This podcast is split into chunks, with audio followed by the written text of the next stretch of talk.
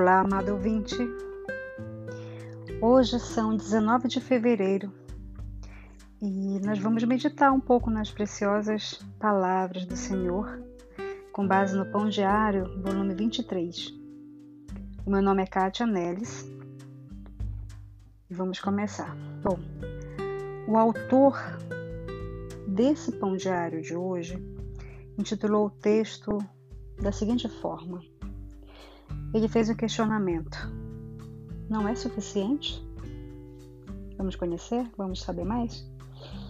Voltando da igreja para casa, minha filha sentou-se no banco de trás, saboreando biscoitos, enquanto meus outros filhos imploravam para que ela o compartilhasse.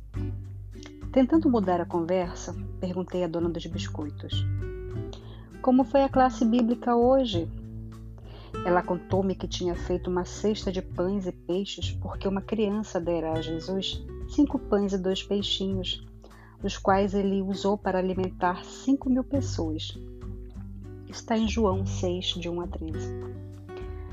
Foi muito gentil da sua parte, do garoto.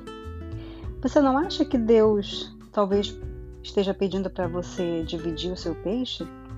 Perguntei. Ela me respondeu: Não, mãe. Eu tentei encorajá-la a não ficar com todos os biscoitos para si, mas ela não se convenceu e disse: Não tenho o suficiente para todo mundo. É muito difícil compartilhar.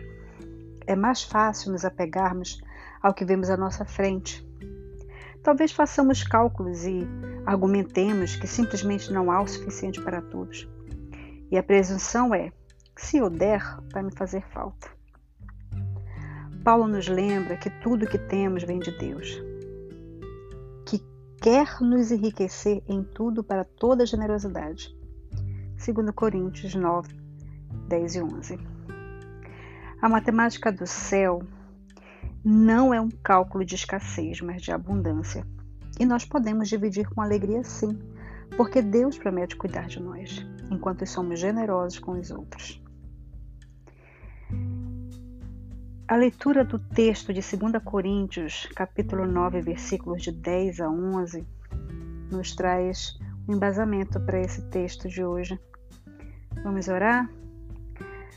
Pai, cuidas de mim, ajuda-me a pensar nos outros hoje e a dividir a tua bondade com eles. Amém.